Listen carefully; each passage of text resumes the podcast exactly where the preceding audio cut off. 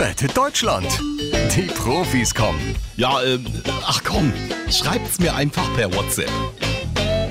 Moin, ihr Komiker. So, komm, ich weiß, das war jetzt alles ganz lustig, aber jetzt dürft ihr mir dann schon gerne mal zeigen, wo die versteckte Kamera steht, ja? Armin Laschet schreibt. Ja, ganz genau. Ich bin auch für mehr Videoüberwachung an den öffentlichen Plätzen. Äh, nee, Armin, lass mal deinen Wahlkampfgeblubber. Äh, ich meine die schlechten Umfragewerte für die Union und die guten Werte für die SPD. Das ist doch 16 Jahre lang war das undenkbar. Und jetzt auf einmal?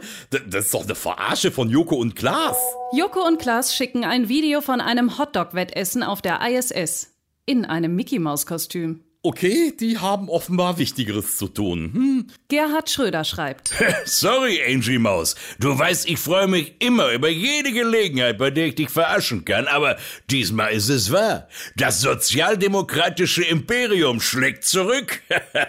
Keine Sorge, Angela, ich werde das Blatt noch wenden. Ich hab doch jetzt mein 100-Tage-Sofortprogramm. Armin, mein Tipp, in den nächsten 100 Tagen ganz schnell Hartz IV beantragen, bevor der Scholz-Schlumpf das zusammen mit den Linken abschafft, ne?